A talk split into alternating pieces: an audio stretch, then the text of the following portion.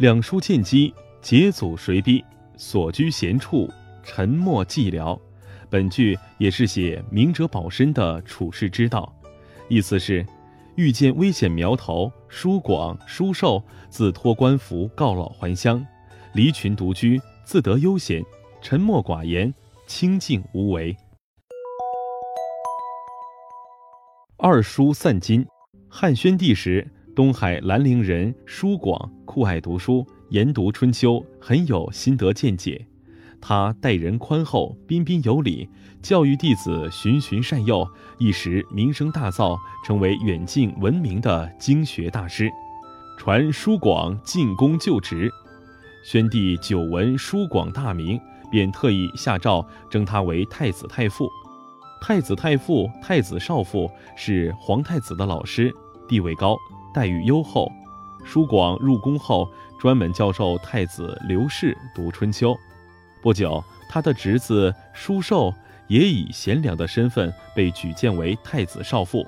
叔侄二人每天除了给太子讲解经典著作外，还谆谆教导他将来要做个明君。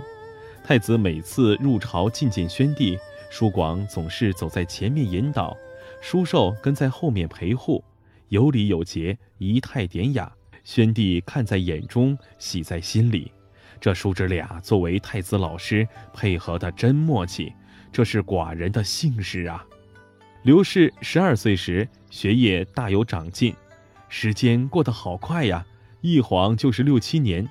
舒广常常想起远方的家乡。有一天，舒广对侄子说。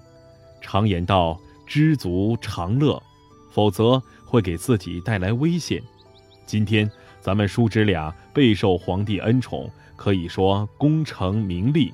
如果再不隐退的话，恐怕会后悔的。不如现在告老还乡，尽享天年。叔寿听了，连连点头称是。于是叔侄俩几次上书，称年迈多病，恳求返回故里。宣帝不得已准奏，厚厚的赏赐了二人。